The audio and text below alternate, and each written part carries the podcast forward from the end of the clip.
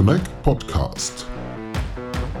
Die Audiosendung zu Smartphones und Connectivity direkt aus der Connect-Redaktion.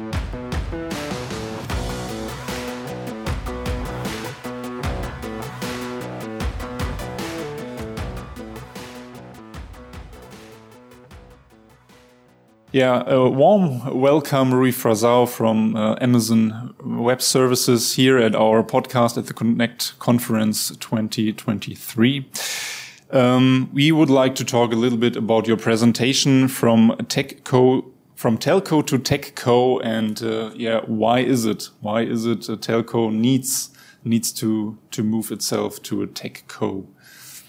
Yeah, the the um, uh, and and actually telco to techco is um, is an expression that the telcos themselves came up with, uh, and this is an, a reflection that I believe they took in terms of what their customers are expecting and what they're able to do with the current technologies and the current way of working. Uh, and what it means is um, that the telco industry, if you look back, it's uh, 100 year, uh, years old or even more. Uh, and for a long period of time, uh, the type of services that were being delivered were pretty stable. Uh, and this created a certain way of building and operating infrastructure. Mm. Now, in recent years, things are accelerating and their customers are requiring a lot more from the, the telcos and they're requiring uh, things faster and more flexibility. Uh, and that means that they need to change both the way they operate and the, the type of infrastructure they have so that they can deliver uh, those services uh, quicker to their customers and they have the ability to tailor also with in-house capabilities mm. and that's the techco part of their transformation the transformation from a telco to a techco is an ongoing one. It's not like it only takes a few weeks and then it's completely done. Um, how satisfied are you with, the, let's say, the last year of this process? Well, um, um, I'm coming from the cloud, the public cloud infrastructure. So we have a different expectation in terms of speed and agility, which is part of our nature. That's how we operate our business. Um, so that said, so personally, I would like to see things going faster. But we're not talking about uh, just a technology transformation. Uh, we're talking about a, a culture transformation, skill set transformation, processes, tools. And um, in any industry, that takes time. So I think that uh, on one side, um, I do th- see things accelerating, or at least uh, the telco industry recognizing that uh, they need to partner with the likes of AWS and others to be able to to, the, uh, to accelerate that transformation. Um, on the other side, we see differences across uh, the globe. So in different parts of the world, you see different speeds, and that relates to um, uh, uh, let's say the, the some of the constraints that you might have. Uh, if you take America, for instance, U.S., United States, it's a big country, and you have uh, four operators uh, or four main operators. And if you look at Europe, you have a lot more and you have differences in regulation uh, across the different countries. And that creates a level of complexity that does slow down that transformation. If we focus our look to Europe, um, what are the main reasons for slowing down this process? Is it, is it the bureaucracy? Is it the regulations? Is it maybe the mindset of people that still needs to change? What are the most I would say it's it's all of those. All of those uh, so regulation uh, does create a challenge. Mm-hmm. Um, we are in Europe, but uh, when you look across different countries, you have different regulations. Uh, there's a big discussion topic across Europe uh, around data sovereignty or cloud sovereignty, but then the different countries are uh, are requiring different, uh, uh, let's say, they're putting different requirements uh, into the telcos or even the, the cloud providers. That creates complexity. Um, that's one element of that. The the other is the um, uh, the the telcos themselves. They've been adopting new technologies and and creating processes to manage those technologies, but they have not been letting go older technologies. Um, mobile is a good example where they started uh, with, well, in the digital world with 2G and then 3G and then 4G and then 5G. And they started realizing that managing all those Gs are extremely complex, and uh, and there's less investment in the older technologies uh, than in the the new ones, which makes it difficult some of that transition. So there's an element of regulation. There's an element of simplification of the services. Uh, and the infrastructure associated with that. And then there's also a, a change uh, in the mindset in the sense that uh, look back 2G was about voice and messaging. And fast forward 5G is about understanding the different enterprise uh, or customers and different industries and what they want uh, out of 5G and make sure that you enable those tools. Completely different um, uh, set of expectations and completely different mindset that yeah. needs to exist. Um, at the last year's conference, we heard a lot of about the desire of for collaboration. Um, is this something that's getting better, or uh, it it is getting better, but it can definitely get much better. much better. okay. and, and, collaboration grows uh, across multiple domains. Yeah. Um, one element is the telcos themselves. Um, they need to collaborate more because many of the their customers, their important enterprise customers, they are global. They don't want to buy uh, a flavor of 5G service that is different in every country or from every operator. They want to uh, have the ability to go to any telco and have the same flavor. Um, an example of that is what the telcos are starting to do and announced this year with the GSMA, which is opening up their networks with APIs and agreeing on how these, those APIs should look like across the border. Then you have uh, the traditional network vendors that have been building their infrastructure and selling mm. in a certain way. Let's call it more physical and uh, nowadays it requires to be more software cloud native. So they need to cooperate and also evolve their applications. And then you have the cloud providers that uh, started uh, their business uh, with a certain goal, and now uh, it's expanding and it's addressing the different um, uh, industries. And and there's the need to adjust and cooperate with the various industries because they are different. The mm. needs of telecom industry are slightly different from automotive or healthcare.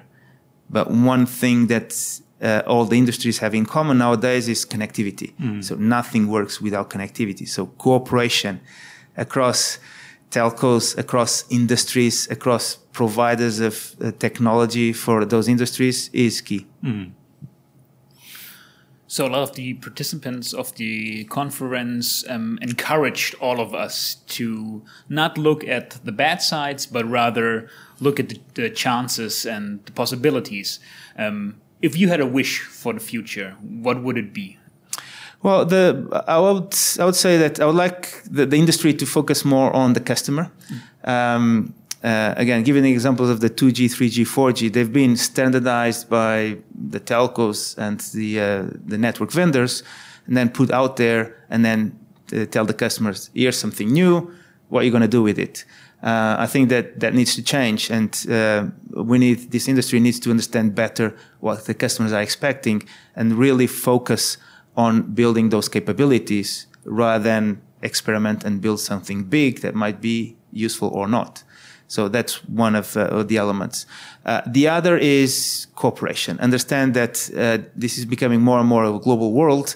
There are differences, regulation and others in different countries, but most of the customers, what they're looking is consistency wherever they go and get the same type of services. So start working together to provide common services, uh, cooperate more in terms of delivering those co- common services rather than trying to compete and, and create local differences that might help on the short term, but uh, hinder what the customer is expecting on the longer term. Both of these points seem to point a little in the direction that it's not so much about to tweak every little um, thing to get this incremental part better in every technology, but rather communicate and, and try to get aligned in the communication better. Is, is that something you would agree on? Yeah, there's there's an element of communication, uh, obviously, but there's essentially a, an element of understanding the value. So, what value are telcos delivering to their customers? That is, cha- or let's put it from the other side. What customers expect and value from their service providers is different today than it was in the past, and it's more complex. So that conversation needs to exist, and I think that uh, that needs to exist with the customers. And when I say customers, can be industries, right? Take automotive. Uh, there's more and more dependencies on cars with connectivity. Um, and uh, these two industries, telecommunications, automotive, should be talking more regularly and discussing what is needed and what can be provided. And this is just one of the examples of one industry. There's many more with different requirements. Will there be bigger challenges in terms of deploying 6G than, than 5G? What do you think?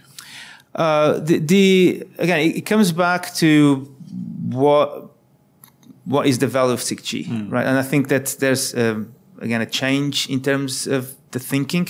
Before the standardization bodies were just putting the next G, which is faster uh, and more bandwidth, and realized that this is not what is required nowadays. So uh, 6G, 6G for me, there are different requirements. Um, again, one is what is the value that it adds and for which customer, which industry. Mm. Not that you just put 6G everywhere and everyone wants 6G. Good example is 5G. So uh, 5G has enormous advantages for enterprises. Uh, but uh, we're deploying 5G for consumer enterprise in the same way. Yeah. Um, and uh, the consumers, and we uh, we heard today, are not distinguishing from 4G to 5G. They don't see much additional value, mm. right? Uh, that's one example. The second one is sustainability. So it's becoming more and more important, and that means that w- when you build things, you need to build in a sustainable way but also building a sustainable way is ensuring that you build the things, uh, the infrastructure and the capacity that is needed exactly where it is needed and when it is needed and no longer from that. Mm. So if you need infrastructure for 10 minutes, you should not be consuming power and other uh, resources for more than those 10 minutes. Mm. Now, how you do that, it's not easy. It's complex. And uh, I think that this is where 6G should be going, looking at, again, the various customer requirements. How do you enable flexibility for those customers to consume those resources and how you drive sustainability? Mm. 5G, 6G, sustainability, um, communication. We pretty much checked off all of the big buzzwords already now. There's one left, and that is AI. Mm -hmm. um, how important is AI for this ongoing transformation? Or is it maybe even overblown and people think it, it won't even be that big of a part of a future that people think? Or is it actually that big? No, it's actually going to be. Uh, now, the.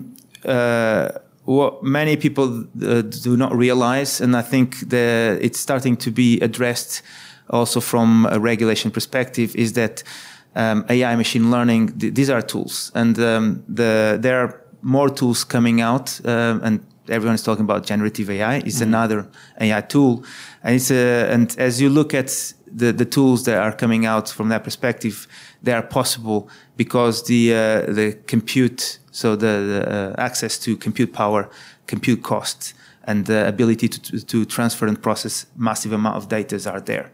So the tools will, these tools will continue to emerge as we continue to develop that infrastructure. Now, the key element is, is data.